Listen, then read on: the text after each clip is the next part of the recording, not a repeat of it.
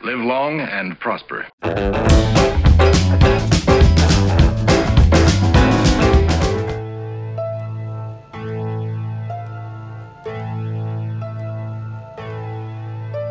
E depois de uma sexta-feira 13 que fechou com a chave das trevas as crises políticas, econômicas e de saúde pelo mundo. Voltamos no sábado 14 com mais um ColaboraCast, o podcast do Projeto Colaborar e que pretende colocar o bode na mesa e discutir os problemas que nos impedem de executarmos o nosso projeto de vida. E para animar essa pauta, ele, o cara das mil casas na Europa, a cabeça mais inchada do projeto Colaborar. Garota enxaqueira, garota enxaqueira. El hombre que perdió su coche en el aparcamiento, Reinaldo Córdoba.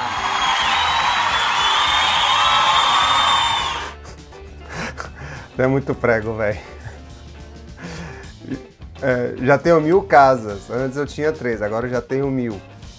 E eu não perdi o carro. Retiraram meu carro do lugar. Tava estacionado certinho e retiraram. Vamos lá, eu gostaria de, de fazer essa pergunta formalmente aqui para os nossos ouvintes. Reinaldo, que história é essa que você perdeu o carro no estacionamento e acabou indo parar na polícia de Lariorra? Eu estacionei o carro, como, como faço sempre, no mesmo lugar, só que teve um- uma feira. E até um pouco da cultura hispânica, né? Da cultura espanhola. Tem feira semanalmente. Toda semana tem feira em pelos bairros. E a feira costuma acontecer em uma rua. E pelo, pela questão da Covid, eles es- expandiram, levaram também para o estacionamento da, da Praça de Touros, que é muito mais amplo. E meu carro estava estacionado ali.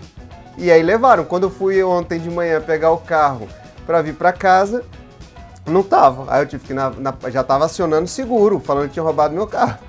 Aí eu fui até a polícia fazer a consulta e me falaram: não, não, seu, seu carro foi levado pela grua, pela, pelo guincho, para um outro estacionamento. Aí eu já fui lá no outro estacionamento, simplesmente peguei o carro e vim embora. Muito bem, é muito bom saber que você também está sendo conhecido agora lá na polícia de Lariorra, que você fez amizades. Claro, é Aproveite importante. disso, tá bom? Los riojanos são fantásticos, a gente é super maja, super amables. Muito bem, muito bem. E o nosso grande convidado de hoje, vindo da elite política do país, o cientista político mais requisitado de Brasília, o Darticídios da Bolsa de Valores, o The Brain que vai dominar o mundo. Cérebro, o que você quer fazer esta noite? A mesma coisa que fazemos todas as noites, Pink. Tentar conquistar o mundo. O Pink e o cérebro, o Pink e o cérebro. Lucas Machado! Bem-vindo, Lucas! Beleza, pessoal. Como sempre, o nosso host, Léo, que parece mais o Silvio Santos, É, tá bom. querendo animar aqui. Eu não sei se é o Silvio Santos ou se é o Chacrinha, né? Fica inventando as histórias aí pra, pra dar uma animada na abertura do podcast. Mas tudo bom, pessoal? Oi, Léo. Oi, Reinaldo. É, ouvintes que, que estejam nos escutando. Muito bom, me sentindo muito honrado de estar aqui. Não tem nada dessa de Darticídios, nem de cientista político mais requisitado, muito pelo contrário. Eu sou pouquíssimo requisitado como cientista político, mas vamos lá, vamos ver o que eu posso contribuir com a galera, contribuir com o Bem-vindo, episódio de hoje. Lucas. Bem-vindo. Lucas, eu tava passando ali perto do seu condomínio Obrigado. e antes dos seguranças me expulsarem dali, eu vi uma mensagem pichada no seu muro que dizia o seguinte: Se eu tivesse o CCDD igual ao do Lucas, minha vida seria diferente. O que, que significa isso, cara? Cara, isso aí o Léo inventou uma história uma vez e ele toda conversa que a gente tem gosta de voltar nessa conversa. O Léo aqui, pra quem não conhece pessoalmente, ele é mega empresário, multi-empresário. Você é pago pra falar agora. Qual é o próximo prêmio do baú, Lombardi? E, enfim, ele fica querendo. Tem, tem uma coisa na psicologia, ele vai saber mais do que eu, mas que chama transferência, alguma coisa assim, projeção de. E ele fica projetando isso que ele tem nos demais, né? Então, não tem nada disso não.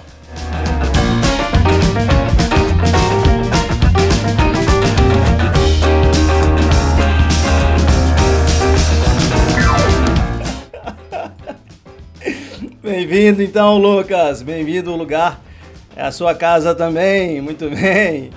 E hoje vamos falar sobre o que, né? Por que, que nós convidamos o Lucas aqui para estar conversando com a gente. Então, o nosso tema de hoje é, diz respeito à questão da polarização e do sectarismo que está presente aí nos dias de hoje. Né? E para falar desse fenômeno, nós vamos nos ater aos debates acalorados sobre as eleições norte-americanas e os discursos né, que foram preparados pelo Biden e pelo Trump, onde ressurge em nosso radar alguns temas que parecem estar dando o direcionamento, né, a tônica das, da, da sociedade de maneira geral nos últimos anos e que acaba estabelecendo uma situação de polaridade. Então, algumas perguntas são norteadoras, né?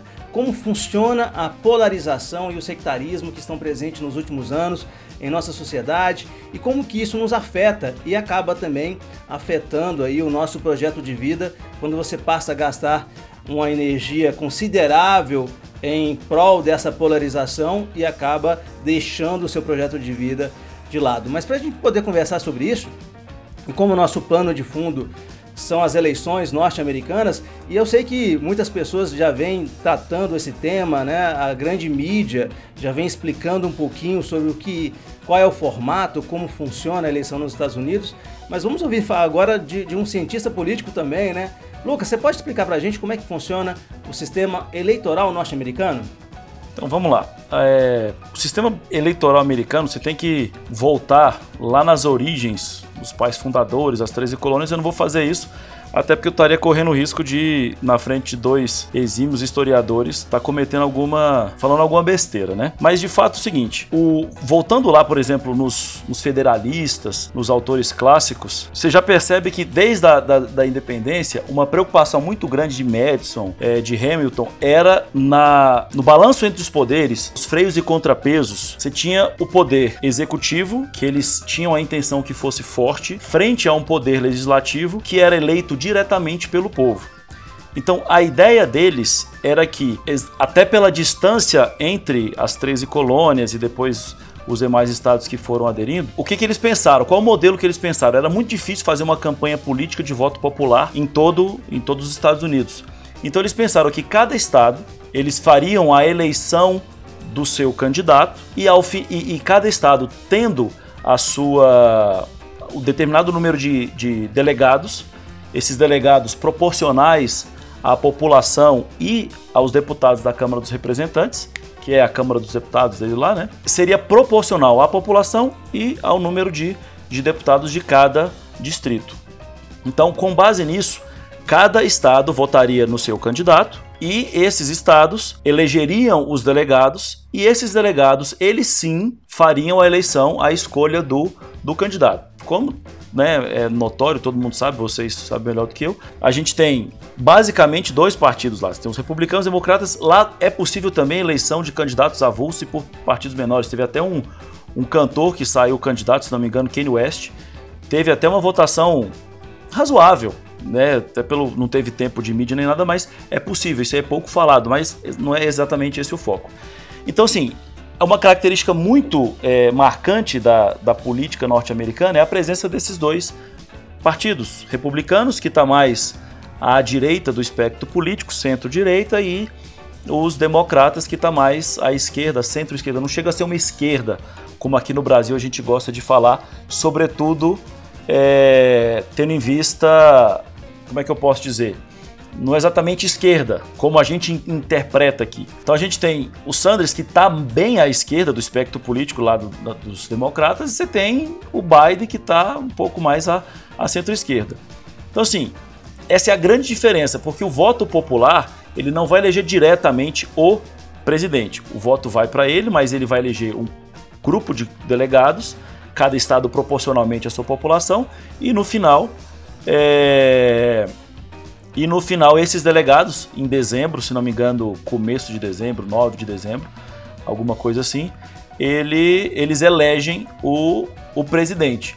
Já aconteceu, inclusive tem até uma matéria recente da BBC e outros veículos também falaram sobre isso, da possibilidade desses delegados não votarem no, no presidente indicado pelo seu partido.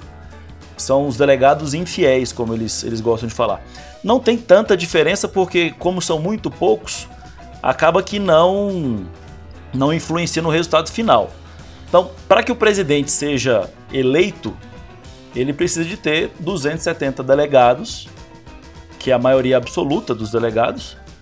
E, e diferente do Brasil, lá não existe um órgão da justiça como nós temos aqui, que é a Justiça Eleitoral, o TSE, que ele atesta no final. Cada estado, cada governador, cada estado tem a sua legislação própria. Isso é muito característico da Federação Americana, muito mais do que a nossa, né? Ah, lá os estados têm muito mais autonomia para legislar sobre os mais diversos assuntos, inclusive eleitoral. Tanto é assim que tem dois estados lá que é diferente do resto. Como é que é o sistema? É, lá o sistema é majoritário, tanto para a Câmara quanto para o Senado, quanto para a eleição dos, dos, dos delegados, que é The Winner Takes It All. O vencedor vai levar tudo. Então, a gente percebeu uma polarização muito grande nos Estados Unidos, e a gente percebe isso também em outros países, aqui no Brasil também, de lá a diferença a margem era mínima, sei lá, 6 mil votos, 10 mil votos, uma margem muito pequena, e acaba que aquele candidato que levou a maioria, seja por uma diferença percentual mínima, ele vai acabar levando todos os delegados do, do estado.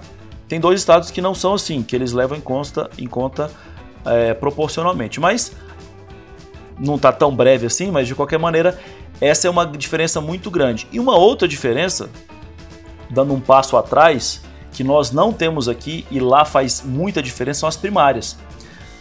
As primárias, os, as pessoas, os afiliados, enfim, as pessoas votam nos candidatos que eles querem que seja o candidato à presidência da República. Então lá o debate acerca de um projeto de país, ele já começa muito antes da campanha propriamente dita. Então já desde as primárias.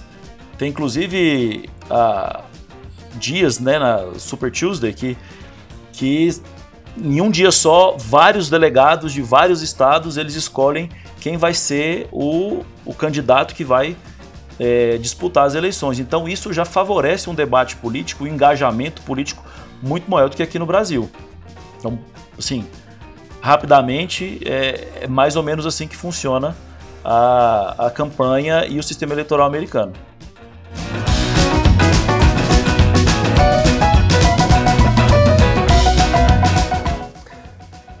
Lucas, muito legal a explicação que você apresenta de uma maneira muito didática, muito simples, né? Até já trazendo um pouco essas comparações com, com a realidade brasileira. E a gente vê que no caso dos Estados Unidos, o processo é muito mais complexo do que parece a uma primeira vista, né? Porque o, voto ao ser indireto, né? Você tem que votar no delegado, o delegado tem que votar no candidato, pode ter o, o delegado infiel para eleger o presidente e não ter a justiça eleitoral. Então, a partir do que você comenta, eu queria te fazer a seguinte pergunta. Como o Brasil, desde a fundação da República, é, é muito influenciado pelo modelo estadunidense, pelo modelo americano, eu queria que, claro, não dá para falar da, da, história toda do processo de, de, alteração de processos eleitorais nos Estados Unidos e no Brasil, porque inclusive no Brasil já tivemos muitas mudanças, mas que você tentasse fazer uma comparação em relação ao Brasil. Então, o Brasil contemporâneo e os Estados Unidos contemporâneo. Você já começou a pincelar um pouquinho isso, mas assim, apresentando as principais diferenças para a gente ter aqui, por exemplo, a eleição para presidente, para a Câmara dos Deputados, para o Senado e nos Estados Unidos.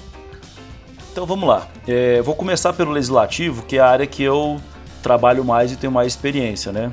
Seja acadêmica, seja profissional. Então aqui no Brasil, como o Reinaldo falou, né, aqui a gente tem um sistema inspirado no modelo americano, não é uma cópia, mas ele é inspirado no modelo americano. Então, o sistema bicameral, o legislativo, nós temos Câmara e Senado, mesma coisa lá. É, a diferença muito grande entre os dois é, modelos é que no Brasil nós temos um sistema proporcional para a eleição dos deputados. Lá, como eu disse anteriormente, é o sistema majoritário. O que é o sistema proporcional? Ele leva em conta é, proporcionalmente os votos que cada partido ou coligação tiveram. Existe um cálculo que chama coeficiente eleitoral, coeficiente partidário, não, não vem ao caso entrar nas minúcias aqui. Ele garante que vários setores da sociedade é, eles sejam representados na Câmara. Ou seja, nós podemos ter dentro de um mesmo distrito, entre aspas, dentro do mesmo estado, deputados mais à direita, mais à esquerda. Então nós temos aqui em Brasília oito deputados federais, por exemplo, e nós temos deputados do PT, do, do do MDB, do PP, não vou lembrar quais são os, os partidos que temos representados lá, mas é mais fácil a representação do que nos Estados Unidos, que é o sistema majoritário, que é separado por distritos. Interessante que esses distritos lá, eles são alterados conforme a conveniência política. É, ou seja, tem, tem, um termo muito usado na, na ciência política americana que chama salamander. Eu vou pesquisar aqui, mas é, é, chama é o distrito salamandra, que eles alteram de tal forma o distrito para favorecer que determinados candidatos de determinados partidos sejam eleitos. Então o distrito lá ele é alterado conforme a conveniência política. Para que um, um distrito que seja republicano mantenha um deputado, candidato republicano. Então lá, cada voto, cada distrito elege somente um. Aqui, num distrito inteiro, por exemplo, Brasil, nós elegemos oito. Então é, fácil, é mais fácil ter várias representações, entendeu? E, e, diminui um pouco, não, não, não acaba, mas atenua um pouco a polarização que nós temos entre dois modelos. Aqui, se eu sou mais à direita ou mais à esquerda do espectro político, eu consigo eleger um deputado mais à direita ou mais à esquerda do espectro político. Lá não, ou eu tenho um republicano ou eu tenho um democrata. Lá, dentro daquele distrito tem um candidato. Então, ou é 8 ou é 80. Então, eu, a impressão que dá é que a polarização lá ela acaba sendo mais aflorada porque a disputa ela é mais direta você identifica exatamente quem é seu adversário. O adversário é o outro do partido. É do outro partido, é o republicano, é o democrata. Aqui existem outros problemas que a disputa não é tanto contra o, o, o candidato de um outro partido. É uma disputa até interna dentro do partido, para ver quem consegue mais votos. Então, assim, acerca de polarização, que é o, é o foco da nossa conversa inicial. Nós temos lá, é, nós temos não, os americanos têm lá uma polarização, isso é, é, muito marcado desde o ponto de vista histórico, da questão racial, de tantos problemas que os Estados Unidos vem enfrentando ultimamente, e tá, isso está é, aumentando, recrudescendo, sobretudo com a eleição, com a última eleição do Trump, com discursos de, de ódio, discursos sectaristas, colocando muito nós contra eles. E aqui no Brasil, apesar do nosso sistema, estou falando ainda de legislativo, ser, ser proporcional, nós vemos um pouco isso refletido aqui, mas eu, eu já não vejo tanto como sendo uma questão, é, é, como é que eu posso dizer? Em virtude talvez de um movimento global, que a gente pode voltar a falar isso posteriormente, né, num, num, num próximo bloco, se for o caso, que é, isso não é um fenômeno exclusivamente americano ou exclusivamente brasileiro. Essa polarização ela acontece em nível global. Então, só para fechar o raciocínio, como eu falei do legislativo, Câmara, Senado, lá sistema majoritário, aqui sistema proporcional na Câmara, e para presidente e para o Senado é igual, majoritário lá e cá, quem tiver mais votos ganha. E como eu já falei anteriormente, do presidente não, não precisa tanto voltar nisso mas a gente percebe sim essa polarização muito grande lá. Aqui a gente percebe, sobretudo depois Lula 2, Dilma 1, aí ficou muito forte em Dilma 2, aumentando cada vez mais essa escalada de polarização que a gente pode tratar depois num, num outro momento.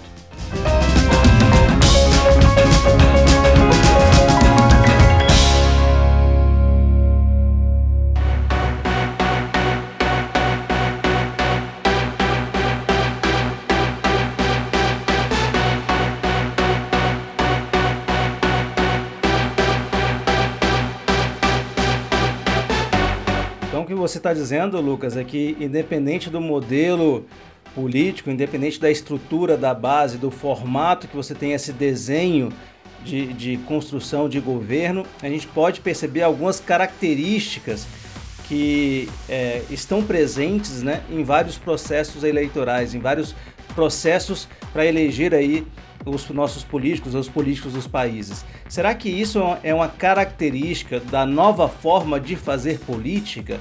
Porque a gente lembra um pouquinho, se a gente passar, como por exemplo foi a eleição em 2019 na Argentina do Alberto Fernandes, como foi a eleição do André Manuel Lopes no México, os problemas que nós tivemos na França, os problemas na América Latina que nós tivemos na Bolívia e a gente percebe uma escalada da violência, uma, uma escalada da agressividade, e essa escalada, me parece, é uma percepção que eu tenho, está em todos os locais, né? Está na mídia, está nos debates. Os debates políticos hoje em dia, me parecem, assim, é uma opinião pessoal, são de baixíssima qualidade.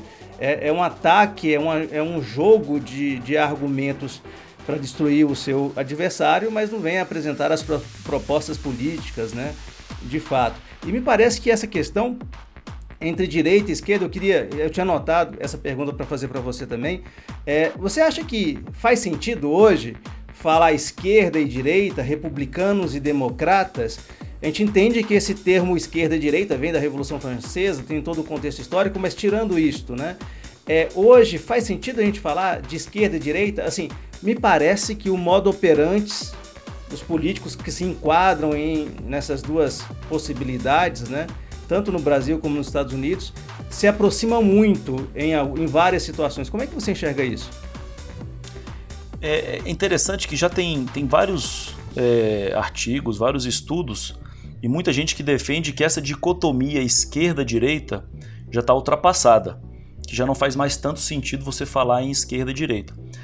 Mas é interessante que ao mesmo tempo a gente percebe, principalmente aqui no Brasil, é, falando mais do nosso contexto, né, que de um tempo para cá vem na política, tanto na política institucional como no dia a dia, falando política como no dia, dia a dia mesmo, como Aristóteles falava do animal político, a gente que, né, o, em todo, a todo momento nós fazemos em alguma medida mais ou menos política. A gente percebe que tem alguns atores é, da sociedade, algumas pessoas, enfim, alguns políticos ou blogueiros ou youtubers, que eles tendem a, e aqui eu não quero fulanizar, mas que eles tendem a marcar essa dicotomia entre direita e esquerda. A política é muito mais é, rica do que uma mera dicotomia entre nós e eles. Tem diversas nuances. Então, em determinadas matérias, que está sendo discutido no Congresso, ou que está na, na agenda da mídia, ou que está sendo discutido, enfim, nas mais diversas instâncias, que não é simplesmente uma resposta é, como se fosse um binômio, ou é ou não é. É muito mais rico, é, tem, tem muito mais nuances do que simplesmente direita, esquerda, nós e eles. E, e eu percebo que aqui no Brasil, também, de novo, muito influenciado pelos Estados Unidos, principalmente agora no governo Bolsonaro, a gente percebe uma tentativa de tentar imitar aquilo que eles fazem lá, trazer para cá, né? Então a gente percebe muitos youtubers, muitos blogueiros, muitos influenciadores digitais é, marcando essa diferença. E acaba que nisso a gente muda um pouco, e estava até no discurso do Biden, de que ele queria mudar de que não somos inimigos, somos adversários. São dois termos que tá muito na moda de, na política de falar, não, o outro é meu inimigo. Então eu lembro na eleição, isso era Lula ainda, não sei se era candidato à reeleição, na primeira não vou lembrar, mas ele estava em Santa Catarina, na terra do Bonhausen, quando na época ele era do Democratas, acho que na época era PFL ainda, se não me engano. Ele falava que ele ia extir, eh, exterminar, eu não lembro se o termo foi exterminar ou extirpar, acho que foi extirpar extirpar o PFL. Ele estava no em Santa Catarina, na terra que da época era o Bonhauser era presidente. É, nas eleições do Bolsonaro, a gente viu lá no Acre, se não me engano, ele pegando uma uma, uma bengala, não, acho que era uma bengala, né? E fazendo, vamos metralhar a petralhada, vamos, enfim. Então, a gente percebe uma escalada da violência já, já muito antes. Claro que antes isso, isso falando antes de Bolsonaro, a gente, principalmente Dilma 1 para trás, a gente conseguia ter um certo diálogo, era possível um certo diálogo entre nós e eles, entre o eu e tu. Mas agora parece que o diálogo está cortado. Então eu não encaro o outro como alguém que é adversário, que etimologicamente é aquele que versa contra, que você senta numa mesa para conversar. Mas é inimigo, é aquele que eu preciso eliminar. Eu preciso eliminar da política. Eu preciso eliminar e calar a qualquer custo. E isso a gente percebe tanto de um lado como do outro. Então isso é muito muito ruim porque as pessoas não conversam mais. E nesse sentido, as redes sociais, elas têm um papel que é fundamental e do meu, no meu ponto de vista, não só meu, de, de, de, alguns autores, que daqui a pouco eu vou até citar um livro que eu, que eu gosto bastante, não sei se o Léo vai querer sortear esse livro. Então a gente percebe que as redes sociais, pelos algoritmos que eles têm, acaba criando uma bolha que só retroalimenta aquilo que nós mesmos queremos ver.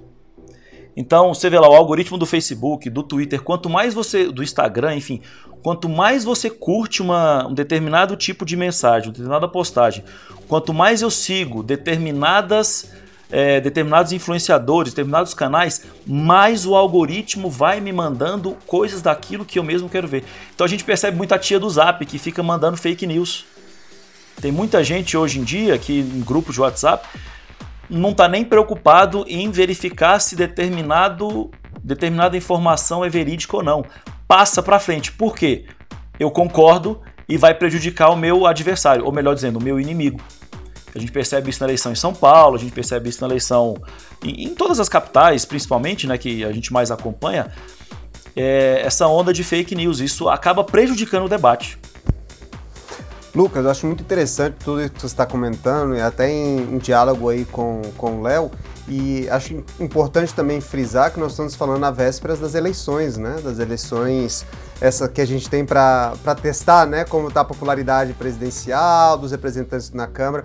Então, até tem a brincadeira dentro do cenário político, né? Da, da Câmara dos Deputados, do Senado no Brasil, que esse ano de eleição é um ano meio morto, né? Que não tem. A galera, até o meio do ano, trabalha um pouco. Depois a galera está mais preocupada em formar a base que vai dar sustentação aos governos. Você trouxe algo que me parece muito importante, que é essa questão de como interfere na vida das pessoas, né? Então, o que a gente acompanha também nas nossas próprias famílias, nas nossas relações pessoais, nas nossas relações entre amigos, é que essa polarização que você colocou, trazendo exemplos concretos, né? Tipo, do Lula e depois do Bolsonaro, não querendo falar que os dois são a mesma coisa, não é isso. São só exemplos de que os utilizaram uma estratégia de polarização, ok? Simplesmente isso que eu tô, tô ressaltando. É, que é um fenômeno muito comum nos Estados Unidos. Né? Essa polarização de falar nós contra eles, são nossos inimigos. E isso parece que está entrando um pouco na, na vida das pessoas, né? Então, por questões políticas, partidárias e que são muito difusas, e a gente vê isso até dentro dos próprios eleitores, seja do, do Trump, do Biden, então quer dizer, eleitores de republicanos ou democratas. E no Brasil, eleitores da suposta né, esquerda e direita, porque você mesmo apresentou uma possibilidade de difusão, que se, se tornam muito viscerais, né? virulentos, violentos na reação. Então as reações é, se rompem. E aí eu te provoco. Isso seria uma consequência na política, então da sociedade para a política, ou desse cenário macropolítico para a sociedade? Essas polarizações? Eu acho, eu sou, eu sou um dos que defende que os políticos são reflexo da sociedade. Eu não acho que é o contrário. É, se nós temos determinados políticos no poder, é porque nós colocamos. É claro que existe um sistema político eleitoral que favorece determinadas composições é, que vão colocar X, Y, Z no poder. Mas se lá nós temos, lá eu digo no, no Congresso, na presidência, enfim, na, no, nos os governadores, prefeitos, vereadores, se, nós, se lá no, nos, nos locais de poder nós temos pessoas dos mais diversos perfis, quem colocou foi a sociedade. Então eu acho que é muito mais que é um reflexo da sociedade do que o contrário. E de novo, voltando a falar da, da questão da polarização, a gente percebe isso claramente, como o Reinaldo falou, né? Na, na própria família. Eu conheço várias histórias de várias pessoas que romperam com familiares por conta de disputa política, que não se falam mais. Não estou falando nem só da minha família, mas eu tenho vários amigos que fala que já saiu, por exemplo, pode parecer besteira, mas ah, eu saí do grupo da minha família porque lá, ou, sei lá, por exemplo, tem muito petista, ou tem muito Bolsonaro, tem. Então acaba que já não tem mais diálogo. E o que eu estava falando antes, né, do, do, livro que eu falei, que eu acho que influencia, que, que o, o, autor ele traz numa uma profundidade muito grande, que é o livro Engenheiros do Caos, que ele foi lançado tem pouco tempo, se não me engano, dois, 2019, exatamente, 2019.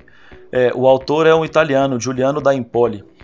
Ele analisa o, o impacto que o, as redes sociais e os algoritmos têm para a escolha dos presidentes. Ele faz isso olhando Itália, Movimento Cinco Estrelas, olhando Hungria, olhando Polônia, olhando Estados Unidos. E acaba que no Brasil não é diferente, como eu disse anteriormente, né? Esse é um fenômeno mundial. E eu, e eu enxergo é, sobre polarização, né? É, que, e, e agora a gente está entrando num período que pode ser que surja algo diferente com, ao que tudo indica, né? É, a vitória do Biden. Agora, recentemente, hoje é sábado, se não me engano, ontem ou anteontem, foi confirmada a vitória dele no Arizona, o que já mata a fatura, a não ser que venha uma decisão da Suprema Corte, sei lá. Ainda. Mas Biden presidente eleito, é, e, com, e se confirmando de fato né, Biden presidente eleito, pode ser que surja um movimento de destensionamento dessa polarização. É, eu estava numa disciplina do mestrado ontem e o professor estava até falando ne exatamente nesse sentido. É alguma coisa nova que nós vamos ver. Porque acaba que, goste ou não, e o Reinaldo vai torcer o nariz quando eu falar isso, os Estados Unidos acaba que eles são meio que um farol. O que os Estados Unidos fazem em matéria de política ou de economia, o mundo acaba seguindo, em maior ou menor grau. Seja por atração, seja por repulsão. Não, gostar ou não gostar é uma coisa. Agora eu não posso fazer uma tábua rasa e negar os fatos. Se acalma, Reinaldo. Os nossos ouvintes não sabem da sua relação com os Estados Unidos, que você só foi beber Coca-Cola com 27 anos, mas que você chorou na Disney quando você foi. Fique e eu estava presente, eu vi isso. É, e temos provas, temos provas. Ô, ô, Lucas, deixa eu fazer uma pergunta aqui. Cara, mas quando você fala do Biden, o Biden não é nova política também nesse sentido. O cara tá há décadas nos Estados Unidos e a gente sabe mais ou menos o perfil, né? Tiozão, né? Ele até é chamado dessa forma, né? tio Biden lá, Uncle Biden lá, porque é aquele cara que é, tenta ser conciliador e tudo mais, mas será que ele, ele traz algo novo para essa fórmula, para distensionar é, essa situação de, de polarização norte-americana? Eu, eu não. É, esse termo nova política, principalmente aqui no Brasil, ficou muito pejorativo, pegou mal. Porque não existe essa questão de nova e velha política. Tem a boa e a má política. Teve vários deputados que discursaram na tribuna sobre isso, o presidente Rodrigo Maia. Enfim, o que, que eu acho em relação ao Biden? Exatamente nisso que você falou, desse perfil dele conciliador.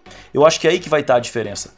E como nós estamos num ambiente muito polarizado do nós contra eles, de não adversários, mas sim inimigos, de que não há possibilidade de diálogo, esse perfil dele de conciliador a expectativa de muita gente é de que com isso ele consiga baixar a fervura, sabe? E tentar conversar com vários lados. Eu estava lendo sobre a biografia dele e em vários momentos ele votou com, com republicanos. Ele, ele fez tentativas de acordo para é, aprovar determinada matéria, mesmo não sendo uma pauta eminentemente democrática, mas ele tentando fazer essa conciliação, a, a expectativa que a gente tem é que a gente, eu digo pessoal que acompanha mais de perto, não que seja minha opinião pessoal, mas é também, mas é de fato minha opinião, é que minha é, é, é, o que eu espero que aconteça, que baixe mesmo a fervura e que as pessoas voltem um pouco à racionalidade e consigam sentar e conversar e não ficar um acusando o outro de que um é negacionista, o outro, ah, hoje em dia tudo é pandemia, tudo é Covid. Sabe, essa polaridade ela não contribui. Não contribui nem com o diálogo, nem com a política, nem com a vida pessoal e muito menos com a saúde mental das pessoas, entendeu? Que acho que no fundo, no fundo, o que a gente acaba discutindo aqui ao longo dos episódios é, é como viver bem, como é, ter uma vida equilibrada, e que, e que possa contribuir nas diversas é, é, facetas da nossa vida. Entendeu? Lucas, eu acho legal isso que você coloca agora no final, falando do viver bem, né? Da, que é o objetivo. Realmente, a ideia do projeto Colaborar é essa, é de, alguma maneira oferecer é, ao coletivo, à, à comunidade, o, algumas ideias, o que a gente já acumulou de conhecimento, de informação, de estudos ao longo da nossa vida, para ajudar os demais, né? Esse é o nosso objetivo. E, e, nesse sentido, me lembro duas coisas. Uma de uma pessoa que você vai lembrar muito bem, foi teu professor, um grande, grande diplomata, que é o Rômulo Neves, uh, querido amigo. E uma vez o Rômulo Neves me explicou falando o seguinte, que na política não existe espaço vazio, né?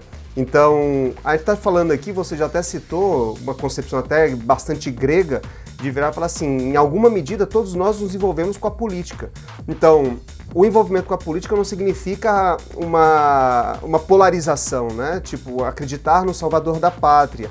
Mas o que a gente vê desse cenário é que, assim, existe a polarização e existe a crença de que tudo que um candidato diz é verdadeiro e tudo que o outro diz é falso. E aí, dentro desse cenário que você até trouxe das redes sociais, qual é o papel que, que as fake news, que as mentiras, é, as pós-verdades, de uma maneira mais, mais suave, é, podem impactar na, no cotidiano da política, macropolítica, política partidária e na política humana, né, nas relações humanas das pessoas, no seu cotidiano e nelas, delas com o Estado. É, fake news é, é, um tema que está muito em voga, né? Tá, tem projeto no Congresso tramitando sobre isso, já, tá, já foi aprovado na Câmara, hoje está no. Desculpa, foi aprovado no Senado, já está na Câmara tem inquérito no Supremo sobre isso, isso é muito discutido atualmente na academia. Então, de fato, isso impacta muito na vida das pessoas, muito mesmo. É... Isso não é um fenômeno recente. Tem, há indícios, eu, isso só de ouvir dizer, eu posso até estar cometendo aqui uma fake news, mas há indícios de que numa das, das últimas eleições, não sei se foi do segundo mandato da Dilma, alguma coisa assim, mas falaram, e pode ser fake news ou não, não sei, mas falaram que isso por mensagem SMS e, e na boca miúda, ah, se o Aécio foi, acho que, era, acho que era isso, se o Aécio for eleito, ele vai acabar com o Bolsa Família. Se o fulano ganhar, ele vai fazer tal, tal coisa. Então, acaba que é o que a gente estava falando desde o início. Não importa se é verdade ou não. Importa atingir o meu objetivo que é vencer. E quando você quer vencer a qualquer custo, você passa por cima de, de, você, eu digo, né, o político ou aquele grupo, enfim, passa por cima de, de valores éticos e morais que prejudica tanto a relação pessoal quanto com a relação do Estado. Porque é isso, no, no, ao fim e ao cabo, não importa se o que eu estou fazendo é bom ou não. Importa se ele vai ter efetividade é, para o meu objetivo. Isso é bem Maquiavel, né? Assim, ou maquiavélico, usando o termo bem, bem comum, talvez não acadêmico, de é melhor, Maquiavel falava, né? É melhor ser é, temido que amado. Então acaba que quando você. É isso mesmo, é temido que amado, Sim, né? É, isso. é, é melhor ser temido que amado. É, porque quando você coloca o medo no outro, e eu lembro que teve uma campanha do Lula que usou muito a questão do medo, é, do medo do outro, né? Até teve o slogan: a esperança venceu o medo. E então quando você coloca o fator medo nas pessoas, isso fake, as fake news elas têm muita influência, mas muita influência. Por exemplo, o medo do comunismo, o medo da do, enfim, de, de uma invasão contra É mais ou os menos o que o Trump apresenta, né? É o que o Trump apresenta um pouco nas campanhas dele também, na ideia de que o estrangeiro é, vai destruir nosso trabalho, de que a China enviou o vírus. Então, e até no próprio Brasil, né? A gente vê algumas falas dessa de trazendo a ideia do medo, que tipo, apavoriza de uma tal maneira que as pessoas podem ficar cegas, né? E nesse sentido, só para concluir, e nesse sentido, acaba que eles usam isso, né? De que eu prefiro ser temido que amado. Eu prefiro que as pessoas temam no, no caso, não, não o governante em si, mas que tenha o medo envolvido na sociedade, porque assim é mais fácil de, é, difundir fake news e, e, manter determinado grupo político ou no poder ou longe dele. E nesse ponto, e já termino aqui essa minha parte, eu lembro de, de George Orwell, que ele mantinha sempre a população no estado de guerra constante com medo do inimigo fictício, imaginário, exatamente para controlar a população. Então a gente percebe isso lá com os de fake news e a partir do Ministério da Verdade, na obra, na obra dele. 1984, né? Exato. Sim, 1984. E, e acaba que, assim, é, mantém as pessoas num constante engajamento político, social, em prol de alguma coisa. E a gente percebe isso agora. E lá ele usava a mentira, ah, estamos em guerra, precisamos de um. Sabe? E aqui a gente acaba replicando a mesma coisa. Essa obra dele, para quem não leu, ou para quem não viu o filme, tem um filme também, mas o livro é bem melhor. É, o filme é ruimzinho, eu vi na época da graduação. O livro é infinitamente melhor. E, e, e ele, ele, ele é tão clássico que ele estava falando sobre uma realidade do totalitarismo e acaba que a gente consegue trazer elementos da obra para cá, para nossa realidade hoje, não só no Brasil, mas no mundo como um todo.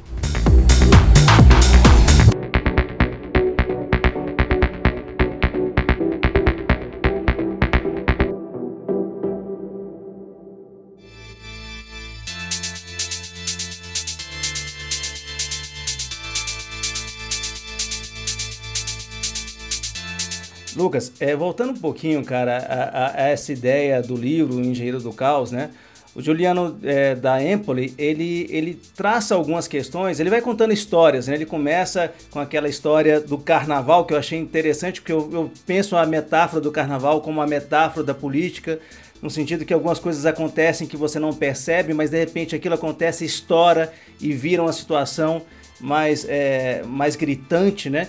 E me veio à cabeça muito algumas características daquilo que ele coloca. Por exemplo, eu não sei se eu percebi equivocadamente, mas me parece que tem algo assim.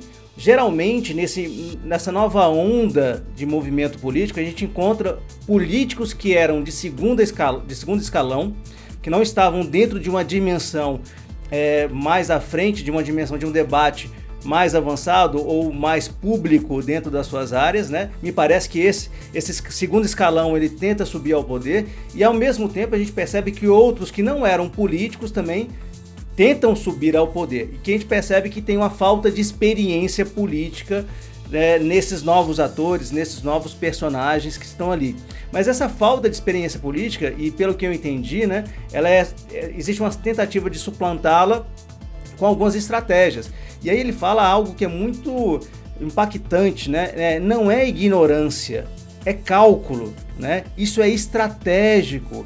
Não é que a pessoa necessariamente acredite nisso ou não acredite nisso, mas, por exemplo, quando eu faço uma fala negacionista, quando eu falo que é, eu, eu acho que sim, mas talvez não, eu jogo para os dois lados, né? Quando eu falo de presunção de culpa em vez de presunção de inocência, é, o livro vai apresentando um pouco essa dinâmica. Ele tem uma abertura do, do, Woody, do Woody Allen que eu achei é, muito legal. Né? Os maus, sem dúvida, entenderam alguma coisa que os bons ignoraram. E eu acho que eles entenderam que dá para jogar com a questão da emoção do indivíduo. E aí vem a questão da fake news. Isso não é, não é uma questão nova, na verdade, né? É, Freud já trabalhava, ele tem um livro que chama A Psicologia das Massas e a Criação do Eu, que, que mostra como que as pessoas sentem a necessidade de estar em grupos, de estarem em algo que fortaleça sua identidade, de estarem em, em, em, espaços né, onde aquilo que ele pensa possa ser valorizado.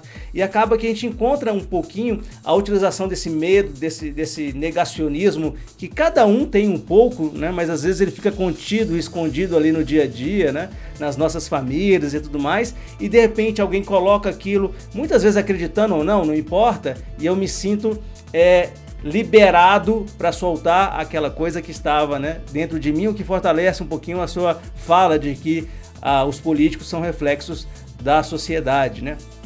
Agora, e é interessante que talvez, quando você traz a questão das redes sociais, o que nós tenhamos é uma aceleração desse processo, né?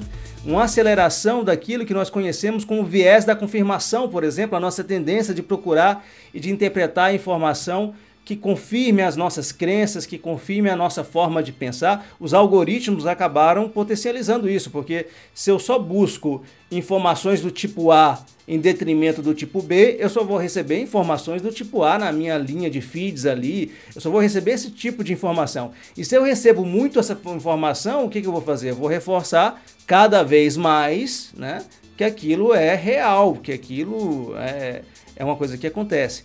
Agora, sabe o que eu percebo, Lucas? Eu não sei se, se tem. Se vocês percebem isso também, essa estratégia que hoje a gente reconhece muito na, na questão da política, na verdade é utilizada em vários âmbitos, né? Por exemplo, pensando nesse algoritmo, você consegue identificar youtubers, influencers, pessoas que estão na mídia, na comunicação, que valorizam o debate sem regras, que valorizam o confronto, a afronta pessoal, porque isso dá maior visibilidade ao algoritmo, ele aparece mais, monetiza mais, ganha dinheiro com isso e tudo mais. Então hoje mesmo eu vi um post de um ataque né, à, à figura da masculinidade e chamando para o confronto, sabe? Chamando para o confronto. E a gente começa a perceber como que isso é, é são estratégias para você conseguir mais espaço para monetização, mais espaço né, para aquele que é, o, é, é, aquele que é o, objeto que você quer evidenciar. Isso acabou infectando, vou usar essa palavra forte mesmo, me parece infectando todos os meios, né? Talvez nessa ânsia de chamar a atenção e talvez de jogar para fora também algum problema interno que a pessoa tenha e não tratou, se utiliza da estratégia do confronto, é, o confronto irracional, né? O confronto sem lógica, sem argumento, né? Uh, o Karnal já falava isso, a gente está no, no, mundo da doxa hoje, né, no mundo da opinião. Qualquer pessoa se sente é, é, disponível e bem preparado para emitir opinião de tudo. Eu não sei se faz sentido para vocês, Reinaldo. É, é esse, é, tem uma frase que eu gosto muito, já até virou clichê. A gente já falou essa frase várias vezes, né, do Humberto Eco, que as redes sociais deram vo deu, deu voz aos imbecis. Eu acho que é, eu acho que é bem assim mesmo a frase dele. Se alguém puder só conferir esses literes a frase dele, mas é, é bem isso. Porque as, isso que você falou, Léo, é, é, bem verdade. As pessoas, as pessoas que estão sentadas no conforto da sua casa, na frente de um computador, elas se sentem muito mais à vontade de emitir opiniões acerca dos mais diversos assuntos, porque ela está, em tese, mais resguardada de um ataque em tese. Eu digo em tese porque acaba que a escala de violência é tão grande que acaba chegando para as vias de fato em alguns casos. Mas em tese ela está resguardada, se sente respaldada até pelo, pela bolha em que ela vive de emitir qualquer tipo de opinião e não tô nem aí para a opinião do outro.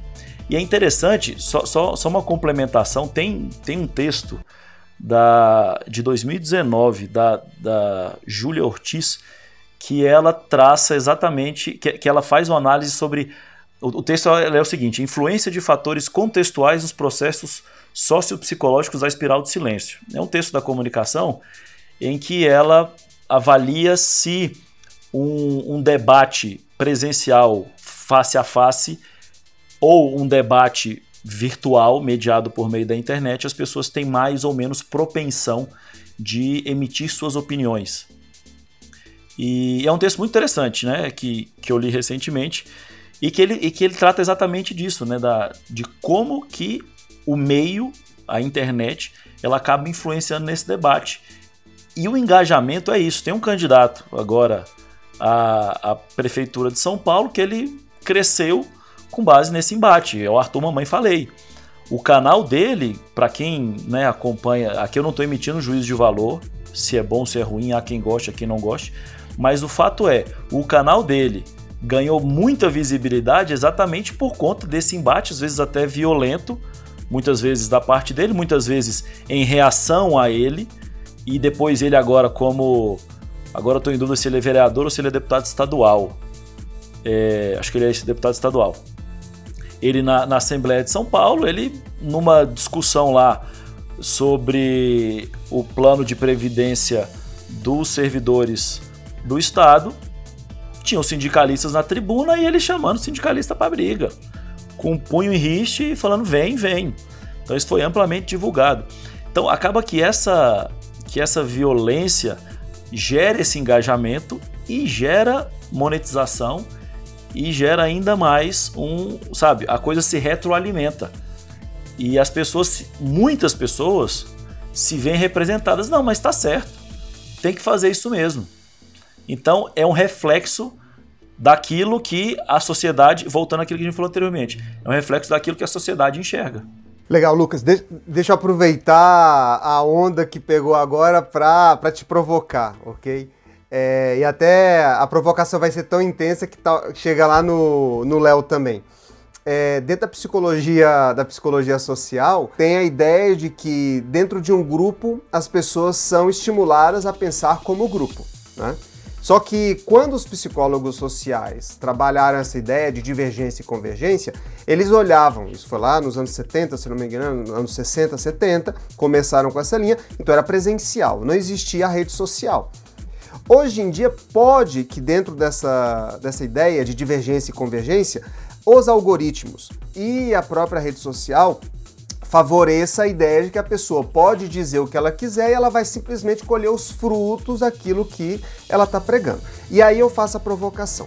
Algo que, que me interessa bastante é a história das religiões, a história do cristianismo. Então eu acompanhei muito de perto o que acontecia, lia muito né, durante toda a campanha, o que acontecia nos Estados Unidos relacionado aos grupos religiosos, e aí eu falo de uma maneira plural, não apenas católicos, mas protestantes e até grupos conservadores é, não ligados ao cristianismo, que faziam uma campanha para determinado candidato, por exemplo, para o Trump, apresentando o Trump como se fosse o defensor dos seus interesses.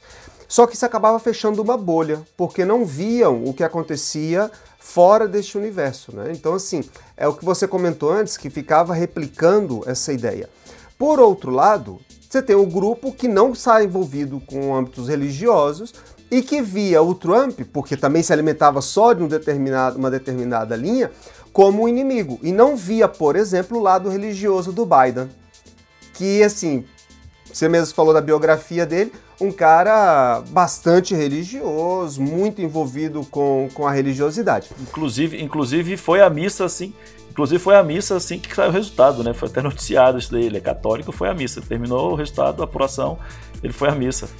Mas segue o baile aí, desculpa te interromper. Não, não, é, aqui é, tá para debater mesmo, para discutir, conversar, né? Discutir não, conversar. Então, isso me parece interessante, que de um lado, nos Estados Unidos, você tinha um candidato católico que participa dos ritos, está dentro da, do seu contexto religioso e que pelos, por muitos grupos religiosos foi visto como inimigo da religião. Por outro lado, você tinha um outro candidato, Trump, que era um cara que não tem uma relação efetiva com nenhuma religião, mas que foi adotado por grupos, vamos colocar, mais conservadores, como seu defensor, como seu candidato. E aí eu trago um pouco para a realidade brasileira e aí você vai ver onde que eu vou chegar. Parece que isso de alguma maneira também ocorre no Brasil, onde você tem um candidatos que se aproximam de grupos religiosos, porque a religiosidade é um fenômeno e é uma dimensão fundamental na existência humana, a gente tem falado bastante disso aqui no, no projeto Colaborar, é, se aproximam para angariar recursos, né? recursos políticos, quero dizer e acabam contribuindo para a polarização. Então, ao invés da religião nesse sentido, tá ajudando a pessoa a uma autorreflexão, a encontrar uma harmonia, tá fazendo com que ela se se fundamentalize, né? Se vire, se torne quase um fundamentalista e ela entra numa ruptura. Isso é uma é uma verdade ou uma plausibilidade dentro disso que, que eu desenhei aqui é uma viagem. Porque isso eu estou falando a partir de um historiador que, que eu acho bastante interessante, que é o Máximo Fagioli, que é professor na Universidade de Vila Nova, nos Estados Unidos. Ele desenha esse cenário. Não, eu, eu concordo. Eu, não, não tem muito o que acrescentar. Eu concordo, Reinaldo, porque é o seguinte: é, a gente percebe isso muito, e, e, e de novo, sem querer fulanizar, e toda vez que eu falo isso, cada um pensa uma pessoa específica, mas sem querer finalizar, a gente percebe isso no Instagram, percebe isso no Facebook, percebe isso na, nas postagens de várias pessoas que a gente conhece que se fundamentalizam, que pegam um determinado ponto que foi construído em torno de um discurso e acaba que eles é, é, ignoram todo, todo o entorno. De novo, exatamente por conta do, da forma como as redes sociais são pensadas. Tem o, o, o um documentário da, do Netflix, não sei se já foi falado aqui em algum, algum dos outros episódios, sobre o dilema das redes, que são é, ex-executivos, ex-desenvolvedores de diversas redes sociais, Snapchat, Instagram, Twitter, Facebook, Google, etc., que eles saíram e eles fazem esse, esse documentário exatamente para alertar o perigo que, a, a, que as pessoas correm com o algoritmo. Foi desenvolvido pensando em um, determinada, um determinado assunto, assim, teve uma, um, um propósito inicial, mas que depois as pessoas, vendo as possibilidades de utilização das redes, usaram para outros fins, inclusive na política. E, e lá, para quem não viu, os nossos ouvintes aí, para quem não viu, é, é, uma recomendação de, de que, assim, é interessante que ele, ele faz documentário e também tem um pouco de, de, de atuação, né? E uma determinada hora lá, sem spoiler, tem o, o ator da parte que é, está encenando, que ele se envolve ele cai lá no meio de uma, de uma manifestação política e, e, se vê envolvido nesse, nesse contexto. E a gente percebe isso, a gente percebe isso, de que a gente foca em alguma coisa, as redes sociais captam isso da gente e acaba que a gente é, separa, ignora, seja consciente ou inconscientemente, todo, todo o argumento é, que não contribui com aquilo que eu já previamente estabeleci como sendo verdadeiro. Viés de confirmação. Aí volta o viés de confirmação de novo para o indivíduo, né? Sabe? Mas eu acho que tem uma outra coisa também, Lucas, que, que na minha cabeça fica martelando, né? Eu concordo que a questão tecnológica, os algoritmos, as redes sociais aceleraram, potencializaram um processo levaram esse processo para um local que ele não estava ou que não era alcançado facilmente. Então, acelerou e deu uma outra tônica. Mas eu fico muito pensando na dimensão da construção da identidade do indivíduo, como que isso é frágil. Bauman falava isso e tudo mais. E como que abrir, uh, se abrir para o diálogo, hoje em dia acaba sendo algo receoso porque afeta aquela construção daquela identidade que às vezes não está muito bem constituída vou, a gente pode dar um exemplo. Vamos falar aqui um pouco sobre política, vamos, vamos, vamos brincar aqui sobre o debate, né? Eu votei é, no Lula na primeira eleição, na segunda eleição, e eu tinha um viés, eu tinha uma caminhada, um olhar mais para o social que eu encontrava ali é, na, na, no que a gente chama de esquerda no Brasil. Mas em algum momento eu me desiludi um pouquinho com essa situação ah, da, da esquerda, enfim, desse, desse movimentação mas eu perdi um pouco a, a, a, a confiança no processo político, mas não o ideal que estava ali por trás. Então, por exemplo, estamos seguindo um pouquinho a ideia do Noam Chomsky, por exemplo, sociólogo norte-americano, ativista norte-americano que... E que trabalha no MIT, que é uma instituição super conservadora. E que trabalha no MIT, é o cara é... Não, o cara é inteligentíssimo, né?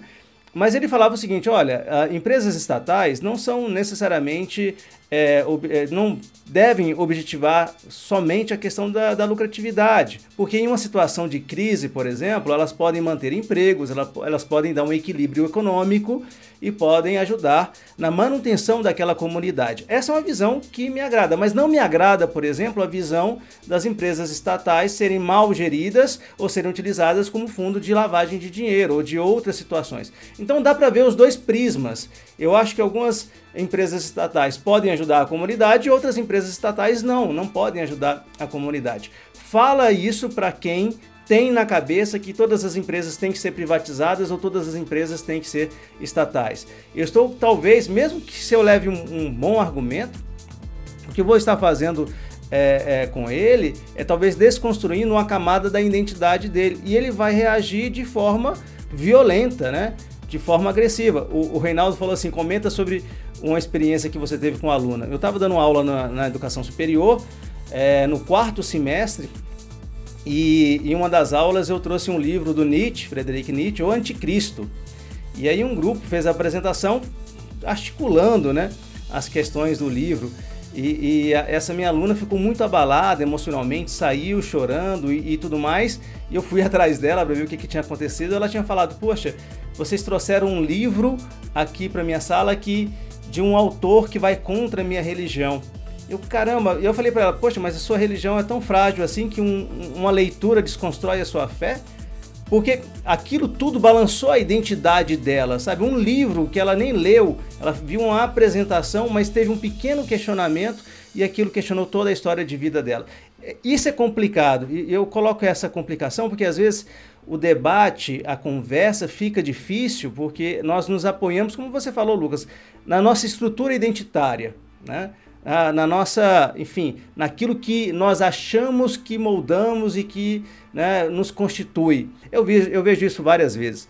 Né? Você vai comentar, fazer alguma crítica sobre alguma profissão, alguma análise sobre algum setor, e geralmente a pessoa que está dentro daquele setor ou que se moldou, moldou a sua vida dentro daquele setor, ele não aceita que aquilo lhe mereça uma crítica, ou mereça uma melhoria, ou mereça uma mudança de foco, né? E acaba que as redes sociais, na minha opinião, potencializaram esse medo de perder a sua própria identidade, né? Todos nós queremos estar em um grupo, sermos reconhecidos como um indivíduo em algum espaço. E de repente, tudo que, é, que gera né, uma possibilidade de perder esse espaço passa a ser temor, né, passa a ser medo, e medo é o parâmetro para agressão, violência e etc. Não, eu só ia fazer um comentário sobre o que o Léo acabou de, de, de, expor. É que eu e ele até escrevemos um artigo que já foi até publicado sobre isso, né? Sobre como as redes sociais elas influenciam a, os grupos a replicarem suas ideias. Então a gente até na época usou uma, fazendo a análise dos dados, o, uma postagem do Alexandre Frota que ele enaltecia a morte de um, de um cara que supostamente era um, um delinquente, e isso dentro do grupo fechadinho ali foi enaltecido, falando é isso mesmo, tem que acabar. Então, assim, desconstrói tudo o que é a civilidade, o respeito ao próximo, o amar ao próximo, e até entrando em mensagens religiosas, né? Tipo, amar o inimigo. Não, o outro tem que ser ah, exterminado, né? Tem que ser eliminado, como você utilizou lá atrás, né? Então, é um lado, parece, aí vou, vou adotar então a, a, um pouco da visão do Lucas. Então, é, é a, é, são os políticos profissionais se aproveitando de uma, de uma tendência de polarização e a sociedade se polarizando cada vez mais, né? vivendo dentro de uma bolha, de uma, de uma cegueira. E oxalá o Lucas tenha razão e a eleição do, do Biden possa ser um, um, divisor de águas, né? possa trazer um pouco de passividade, de harmonia e de, de, aceitação do divergente. Assim, nem todos têm que pensar como, como eu penso, né? Eu posso conviver com o divergente. Na verdade, eu preciso do divergente para minha sobrevivência. Tem um filósofo francês muito legal, que é o chamado Nedocel, que ele fala que a, a minha identidade é formada pela ajuda do outro. O outro me ajuda a identificar-me quem eu sou. Então, não precisa ser o outro é meu inimigo, eu tenho que eliminá-lo porque ele é diferente de mim. Que alguns grupos ah, têm se utilizado nas redes sociais para propagar, né? Então, vou dar o um exemplo, não vai ferir ninguém, porque a gente tá falando, eu estou falando da Espanha, então vou trazer o exemplo, exemplo da Espanha. É, aqui o Vox utiliza, que é partido de extrema direita, utiliza muito essa linguagem, muito de que assim, somos nós, os espanhóis, e eles fazem uma tergiversação, eles manipulam a história para chegar ao fato que eles querem. Então acabam fazendo com que os grupos nas redes sociais acreditem e, e se tornem violentos, inclusive nas ruas. Já teve confronta a confrontação, teve ataque a sedes políticas. Então, não, não, aí ultrapassa né, o que o Lucas tinha conversa, comentado do, de ver o outro como adversário. Um, um, um, um sujeito, um pensamento que pode não ser como o meu, mas me ajuda. Eu preciso disso para meu projeto de vida, meu projeto político, projeto de Estado, de nação.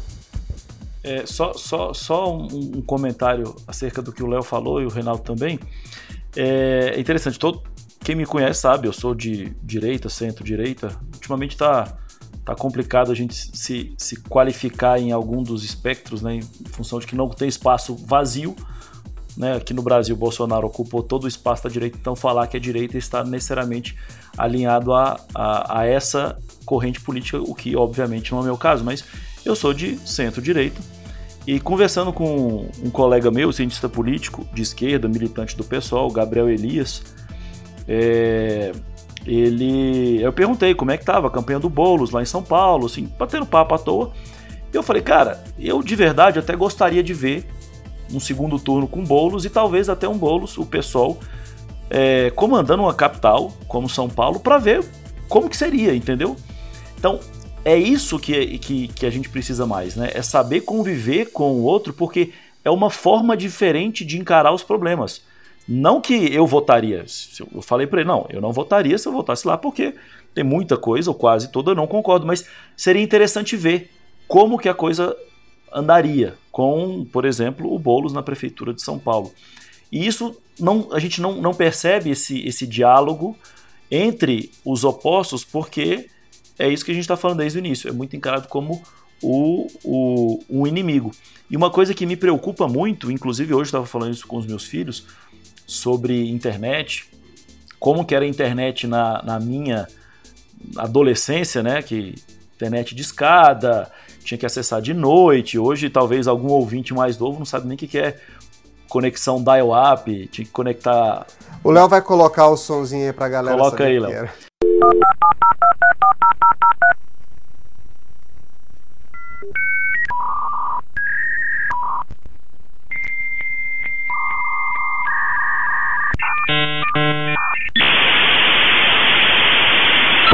É, conectar de madrugada, que era só um pulso que pagava para ocupar o telefone, enfim. E falando e vendo como essa geração agora, porque é interessante ver essas mudanças intergeracionais, né? E, e da nossa geração para dos nossos filhos que já nasceram com um tablet colado na cara, gostemos ou não, e isso a pandemia veio colocar ainda mais contato com dispositivos eletrônicos, internet, tablet, computador, celular para os pequenos e como isso influencia. E se não me engano, acho que no, no, no, episódio anterior falou de uma pesquisa que foi feita, né, de que essa geração vai ser a primeira que, cujo QI vai ser inferior ao dos pais. Então eu estava conversando isso com os meus filhos, da, dos perigos da internet e da importância de, de usar com moderação, e, e, vem muito nesse sentido que a gente está falando, né, de, de, de, saber usar bem os instrumentos que a gente tem, de saber é, conversar com o diferente e não querer eliminá-lo do, do diálogo, mas saber tolerar. A palavra acho que, que a gente precisa hoje em dia é tolerância. É, tolerância, empatia, né? essa questão de, de acolher também um pouco. Né? E aí a gente vai para o nosso último bloco pensando um pouquinho nessa questão, porque às vezes a, a essa questão da polarização, da radicalização, do sectarismo no entendimento limitado, de seita, de fechamento, de não ver o outro, fecha os nossos olhos, gera uma miopia que às vezes impede da nossa impede que o nosso projeto de vida, que é a nossa caminhada de propósito, que é a nossa caminhada né, para realizar algo né, aconteça. Isso me parece muitas vezes uma peça, uma âncora, né, uma, uma âncora que você bota nas costas né, quem vive demasiadamente isso e arrasta essa âncora aonde que ele vai. Isso impede que a pessoa evolua, impede que a pessoa cresça dentro daquele seu propósito. A gente percebe muito, muito isso. Você verifica uma postagem que você não gosta, você verifica uma postagem que de alguma maneira te afeta porque você está nesses espaços de polarização e o que, que você faz? Você gasta tempo, você gasta energia para criar um argumento para desconstruir o outro, você gasta tempo para produzir algo, você dissemina algo. Aquela energia que você está gastando com aquilo poderia estar sendo é, utilizada para outras situações mais produtivas, para outras construções. E ao mesmo tempo, na minha cabeça, a partir do momento que você vive essa polarização de não enxergar a possibilidade dos dois lados, não uh, enxergar a possibilidade existente no diferente, você, você se priva de enxergar espaços de oportunidade. Você se priva de enxergar espaços de aprendizado, espaços de enriquecimento, espaços de caminhada, né? porque você fica míope a, a, simples menção a uma determinada questão ou termo te fecha os olhos para todo mundo de oportunidades que existe daquele lado. E, e eu acho que isso acaba prejudicando e, e acaba matando o nosso projeto de vida, né? Você gasta muita energia naquilo que não é necessariamente o mais adequado. É, bom, isso que você falou, ele, assim, faz, faz todo sentido. É, até nos bastidores, antes de começar a gravação aqui, estava conversando com o Léo sobre como isso acaba impactando muito na vida das pessoas, impactando na minha. E, e, até exemplo no trabalho, não vou citar os nomes, mas eu tenho vários colegas que são excelentes profissionais, têm uma visão política muito boa, um trabalho técnico excelente, mas que, em virtude dessa polarização e, e, e desse clima tóxico que a gente vive, eles meio que, não que desistiram de, de, de evoluir ou de, ou de progredir na carreira, mas eles falavam assim: Lucas, eu não vou eu não vejo notícia, eu não não não tô acompanhando porque hora que chegar uma demanda eu faço. Isso acaba impactando muito e, é, e por exemplo essa pessoa especificamente, ela é uma das, das mais capacitadas que eu conheço. O cara faz projetos de lei de forma muito rápida, muito profunda, muito coerente um com o outro, escreve textos muito bons, mas ele, cara, não, não, não, não tô mais não, porque não tá, não tá me fazendo bem eu prefiro dedicar a minha energia a, a projetos sociais. E esse cara especificamente, ele, enfim, está com um projeto bacana agora de construir é, uma escola na África e tal, está com projetos sociais aqui em Brasília. Então, a energia que é, o debate político polarizado e tóxico que acaba que, acaba que ele estava vivendo e, e, a gente que trabalha com política é, vive de maneira um pouco mais intensa, isso estava tirando a energia dele. E ele pôde, ele conseguiu canalizar isso para um outro lugar, mas o foco do trabalho dele, objeto de estudo de, acadêmico e, e, de trabalho, e que demanda, demanda, muito tempo da vida dele, afinal de contas tem que ficar lá no mínimo 8 horas por dia, acaba que ele, não, hora que chegar a demanda eu faço, e ele faz bem, mas ele conseguiu canalizar para outro, outro lado. E isso é reflexo desse ambiente polarizado, tóxico, que acaba é, influenciando a vida de todo mundo. Cara, importante isso, né? Que vocês têm trazido, vocês têm comentado aí. Essa ideia de que não é eliminar o pensamento, a ideologia, a construção reflexiva que um desenvolveu durante toda a sua vida, mas é buscar um ponto de harmonia, né? de, de ver o outro não como inimigo, mas o outro como uma pessoa, um ser humano que tem alguma coisa a oferecer no seu ponto de vista, nas suas reflexões e que vai ajudar a mim, né? colocando em primeira pessoa, a, na, no meu projeto de vida, na minha vida, na minha existência. Eu não vou sair eliminando, porque isso seria um autoritarismo absurdo, seja de esquerda, né? E aí pensando bem no século XX, é, um, um sistema stalinista ou de direita, um sistema fascista italiano ou nazista, né? E até destacando bastante que nazismo é de direita. É... então, assim, e, e... Nacional-socialismo, não? Sim, vou até aproveitar, Lucas, na boa, vou aproveitar para explicar isso, ok? Sou historiador. Eu sei, eu só estou te sim, provocando. Sim, mas os nossos ouvintes podem aprender um pouquinho. Rapidamente, o nacional-socialismo. Porque o nacional, dentro do sistema nazista pensado por Hitler, ele vem antes do social. E o social é para os arianos. Ele não está pensando a diferença de Karl Marx, que pensava um socialismo universal, por isso no final do Manifesto Comunista ele falava a trabalhadores do mundo univos. Então, o socialismo marxista pensava um, um sistema global. Hitler pensava para o que ele entendia como povo alemão, como arianos. E era radical. Nós não temos que voltar nada semelhante do que era no, no, no século XX. Então, tem, tem uma frase bem, bem clichê, eu acho até breguinha pra caramba, quando dizem: Ah, o povo que não conhece a sua história está fadado a cometer os mesmos erros. Né? Mas, já que eu citei a, a, frase, a frase piegas, então assim, vamos aproveitar a história, né? Vamos aproveitar o que já aconteceu na história humana para evitar essas polarizações, essas fissuras de não ver o outro. Atualmente eu vivo na Espanha. Aqui o fato da guerra civil ainda é muito presente na vida das pessoas. E não precisa ressuscitar as polarizações que existiram na década de 1930 para a construção de um Estado, de uma nação que seja, seja grande, seja é, harmoniosa, ao contrário. Né? Os Estados Unidos passaram também por guerra civil, que até hoje impacta. Então, nós chegamos a comentar, mas durante as eleições nos Estados Unidos se votam muitos outros projetos, não só a eleição dos representantes. Então teve até estados que, que um estado específico que votou a mudança da bandeira, porque ainda trazia na bandeira um símbolo confederado, que é o símbolo dos estados do sul que, se que lutaram pela independência. Não precisamos disso. Nós não precisamos uma fissura dentro das nossas famílias por conta de um cenário político ideológico. Então, é identificar o outro como de esquerda e falar, então você não pode ser católico, você não pode ser cristão, sabe? Existe uma, uma heterogeneidade dentro de todos os cenários que a gente precisa trabalhar isso de uma maneira bastante madura.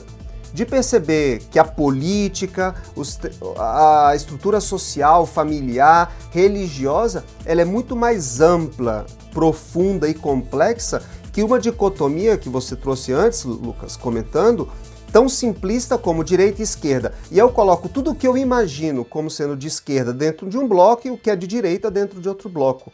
Isso é muito fácil para explicar para os alunos de ensino fundamental. Mas na vida real não funciona assim. Né? A gente precisa ter uma, um, uma maturidade de relacionamento para entender o outro. E aí, dentro, e aí já encerro, é, me ajuda muito todo esse, esse debate, essa discussão que nós tivemos aqui, para ver a importância de discussões sérias e o risco que se corre com radicalismos pregados por, por exemplo, alguns influencer, influencers que vivem da, da polarização, porque lucram com ela. Então é saber, assim, convidar as pessoas a refletir, a reflexionar, estudar seriamente e não ficar indo na onda de, de discursos muito simplistas, né? E de, como, como se diria, né, de pedag uh, demagogos. Então, a vida é muito séria e nós só temos a vida aqui, né? Então, uma vida aqui para ser vivida. Então, que vivamos de uma maneira harmônica, pensando na civilidade, no respeito ao outro. Cara, a gente até tenta fazer um podcast com menos de uma hora e vinte, né? Mas sempre tem alguma coisa no final que estende. Cara, gente, é, é, essa é uma discussão muito legal e a gente deixa assim um convite, né, a todos que estão seguindo o projeto. Vamos começar a pensar como que o viés de confirmação, como que a nossa polarização, o nosso sectarismo, a nossa miopia social pode estar é, impedindo que a gente enxergue espaços de oportunidade, espaços de convívio. E quando eu falo oportunidade, eu falo oportunidade obviamente material, porque isso também é importante. Falo de oportunidade de boa convivência, de harmonia, porque isso também é importante. Né? Você não pode dar o que você não tem. Se você não tem equilíbrio, se você não tem harmonia, se você não tem empatia, dificilmente você vai receber isso de volta. A gente só dá aquilo que a gente tem. Então fica aqui o convite para esse exercício, é, essa atividade reflexiva de pensar como que nós estamos vivenciando esse mundo polarizado, sectário, como é que nós estamos é, sendo influenciados por esses engenheiros do caos e qual que vai ser a conta que a gente vai pagar aí no final, né? Porque toda tomada de decisão tem consequência. Se você toma uma decisão, tem consequência. Se você não toma uma decisão, tem consequência. Então é, é muito importante de pensarmos como é que estamos escolhendo os insumos para nossa tomada de decisão. Lucas, mais uma vez, muito obrigado pela sua participação, pela sua prosa aqui. O espaço está sempre aberto. Vamos, vamos verificar outros momentos, outros temas para a gente poder conversar aqui. Né? Fico te seguindo aí no seu canal de finanças, porque você é o meu mestre. Ali está me ensinando pra caramba. E depois eu gostaria que você, inclusive, abrisse ali as suas aplicações. Mas é sempre bom conversar contigo. Eu não tenho, eu não tenho skin the game, não. Não? vamos, não. Vamos, vamos conversar sobre isso. Reinaldo. Valeu também, cara. Cuidado, não mexa com a polícia, tá? É, instale um GPS no seu carro, não perca o seu carro no estacionamento. É, com a idade, isso vai piorando. Toma cuidado. Carro velho, rapaz, não tem O problema é você perder o carro no estacionamento. Não. Isso que é o problema. É a idade. É a idade. Tem seguro para isso. Pessoal, é isso aí. Obrigado. Também, Nós nos também. encontramos numa próxima. Até mais. Valeu, obrigado. Obrigado, galera.